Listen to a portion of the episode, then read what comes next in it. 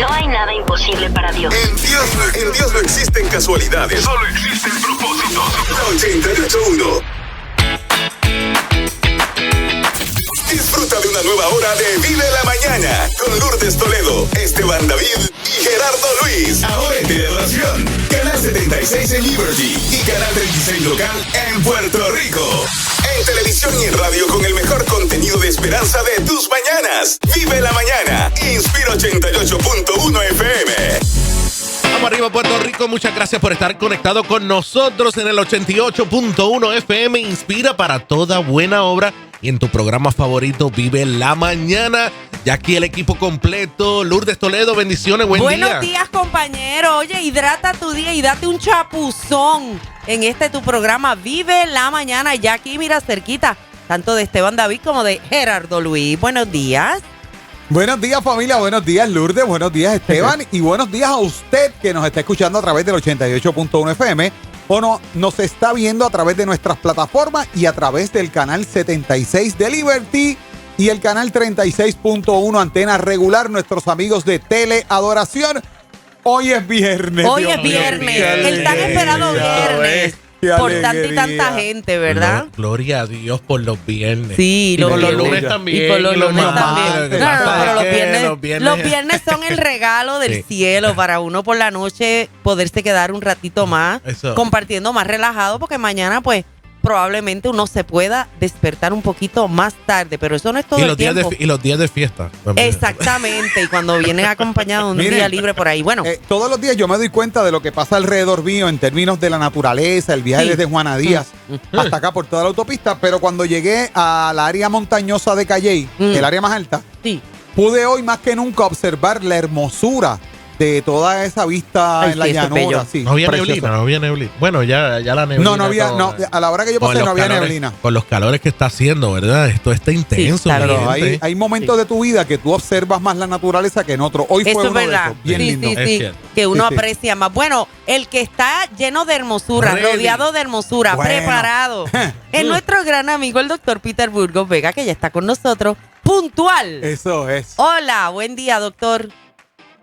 Buenos días, Lourdes, Geraldo y Esteban y toda la linda audiencia Inspira en esta mañana. Buenos Qué días, bueno, doctor. qué, ri- qué grato compartir con usted y recibir a nuestra nueva audiencia de teleadoración. Estamos insistiendo mucho, ¿verdad? Porque eh, hay mucha gente que ya nos está compartiendo. Ay, ahora también puedo verlos, eh, ¿verdad? Físicamente y, y compartir un poquito más. El único problema es que se quedan como que medio pegados y no quieren irse a trabajar. Bueno, pero hoy viene compartiendo un tema que tiene que ver con el silencio. ¿Por qué Dios guarda silencio en medio de nuestra crisis? Correcto.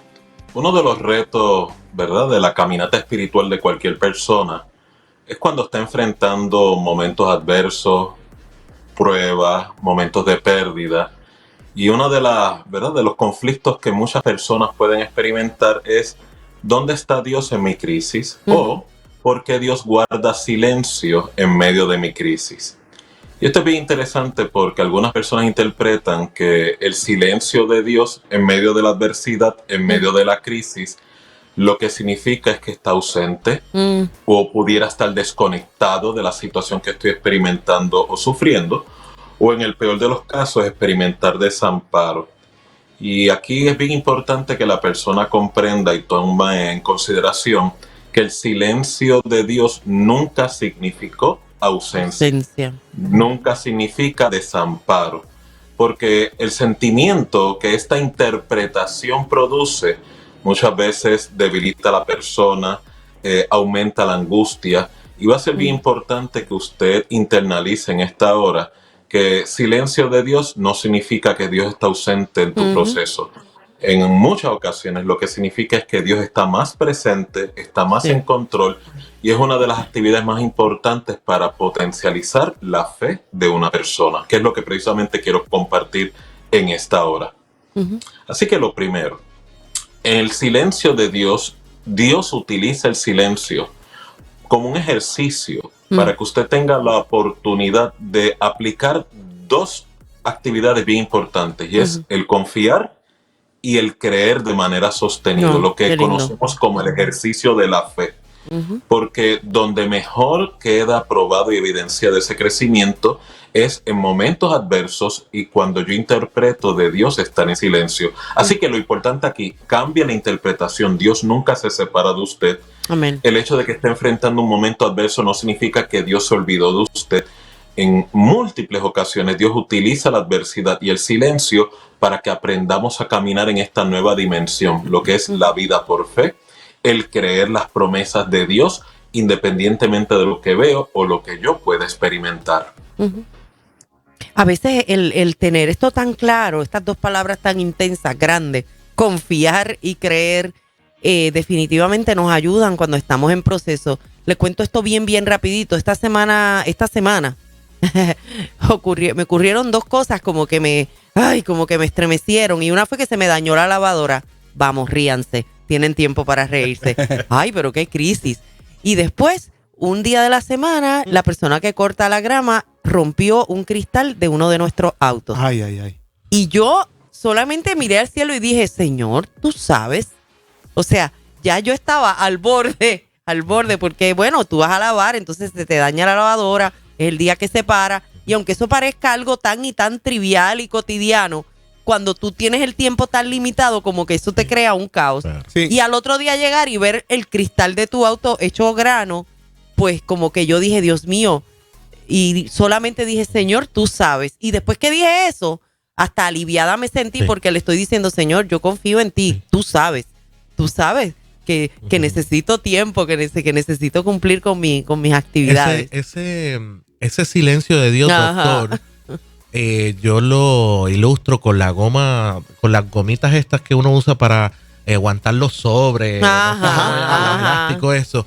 Eh, ese silencio estira la fe, nos hace que estire la Exacto. fe. Oye, sí, qué A lindo. veces, a veces está eh, eh, nuestra fe de una forma. ¿verdad? y estoy señalando aquí la cámara re- redondito, pero a veces es necesario que, que- que nuestra fe sea estirada. Bien. eh, y ese silencio provoca muchas veces eh, eso. ¿Qué usted. ¿Qué usted opina?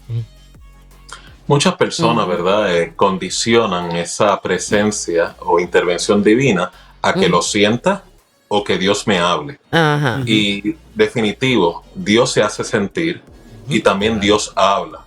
Pero los mayores crecimientos a tu vida espiritual va a ser en esos episodios donde Dios guarda silencio y la adversidad que estás atendiendo y enfrentando le obliga a usted a reinventarse. Y cuando digo reinventarse significa yo no voy a condicionar esa relación de confianza y seguridad en Dios basado en lo que estoy sintiendo, porque no lo estoy sintiendo, y no debo ¿sabes? condicionar ese rescate, auxilio o apoyo de Dios a que yo lo sienta. Y aún más importante, si Dios no me habla en la adversidad, no significa que Dios no esté interesado en mi proceso. Ya. Ahí es donde yo tengo que darme la oportunidad que Dios me ha declarado a través de mi caminata, que Dios me ha declarado a través de su palabra, que Dios me ha prometido a través de sus promesas. O sea, en otras palabras, estoy aprendiendo a potencializar mi fe a través de un cambio de conciencia, que significa Dios está presente cuando me hable y cuando lo siento, y aún Dios está más presente cuando guarda el silencio, porque al final del día hay dos principios que la persona que ama a Dios o quiere cultivar una espiritualidad debe tener bien claro. La intención de, esta, de este silencio y de este crecimiento espiritual es el primero, aprender a saludar el milagro sin yo haberlo visto. Y esto es lo que nos, de- nos declara la escritura. Wow. Que por- aunque yo no haya visto un cambio en mis circunstancias, Ujú. aunque no haya visto un cambio en la situación que estoy sufriendo, estoy llamado a confesarlo, declararlo, saludarlo, abrazarlo, Ujú. porque el yo poder darme la oportunidad de hacer esa declaración y hacer ese acto, recuerde, la salvación no requiere obras, Ujú, pero el vivir por fe requiere obras. Amén. Sí. Que significa yo tengo, estoy obligado a reevaluar y remarcar mis circunstancias. Y aún más importante, tengo que aprender a no andar por vista, sino por lo que Dios me ha prometido, lo cual significa Wow. No voy a esperar a que el problema se resuelva o que. Dios cambie mis circunstancias para caminar, para seguir creyendo, para seguir saludando mi milagro, aunque no se Aunque haya no. materializado. Me, me encanta Me ese, término de saludar Ay, el milagro, Milagro sin verlo. Porque a mí lo que me hizo pensar es, me transportó a un lugar y a una escena, y yo rápido me, me transporté a, una, a una tarima. Estoy haciendo una animación y me pasan un papel y me dicen, por favor, dale un saludo a fulano de tal o a fulana de tal Ajá. que esté en medio está nuestro. aquí. Pero ¿dónde está? Yo no lo veo. Exactamente. Entonces, cuando tú te dispones a saludar, por lo menos a mí esto es lo que me hace Ajá, pensar, tú te dispones a saludar tu milagro, aunque tú no lo veas ni lo vea nadie, tú lo das por hecho. Tú lo das por hecho Señor. a tal punto que si a esta mujer le dicen, mira, verdaderamente sabes que aunque haya un diagnóstico de esterilidad, tú vas a dar a luz un hijo y Yes. esa mujer junto a su esposo salen para el lugar donde venden los implementos de niños y compran la cuna, compran el Moisés, compran el cargador y están saludando su milagro, doctor. Eso me, eso me gustó. Eso me ministró. Por eso, por eso que es bien importante, porque muchas personas que sufren de incredulidad o crisis en momentos de adversidad es porque dependen mucho de la estimulación del ambiente, Del ambiente, de la sí. estimulación corporal, Yes. de una estimulación espiritual. Sí, Y cuando Dios detiene ese tipo de intervención, porque vuelve a oriento, Dios sí también se hace presente a través de, la- de los eventos, a través de la palabra, a través de hablarte a tu vida o de experimentar la presencia. El conflicto es que hay muchas personas que han interpretado que esa ausencia de esa manifestación Abandono. Eh, significa que Dios está ausente. Y vuelve el oriento y le advierto, Dios nunca se aparta de usted. Amén. Dios nunca se separa de usted. El silencio está intencionado. Y con esto concluyo. A petición suya, que tal vez usted mismo ha pedido o ha solicitado, Señor, quiero que aumentes mi fe. Quiero tener una relación más íntima contigo. Dios utiliza el silencio para precisamente potencializar esa nueva mentalidad, esa nueva visión de vida de que Dios está presente, Dios está en Amén. control, aún en medio de mi silencio. Mire, esto, Wow, este este segmento tema. yo lo voy a poner por todos lados. No, Exactamente, sí, usted, tiene que, usted tiene que entrar a, Sí, YouTube, señor. a la aplicación, Yes. en mi página, en la de Lourdes, en la de Jerry. Mm. Aunque Todo. ellos no quieran, yo lo voy a postear. Sí, señor. Sí, Lo vamos a señor. hacer, lo vamos a hacer. Eso Esto ¿Cómo está hemos aprendido hoy? brutal, ¿Usted quiere crecer? Probablemente haya etapas y ¿verdad? momentos de silencio de Dios. Es la vía para nuestro crecimiento espiritual. Y él es el doctor Peter Burgos Vega, que está con nosotros todos los viernes a las 7 en punto de la mañana. Pero si usted necesita una ayudita adicional, una terapia adicional, ¿a dónde conectan con usted?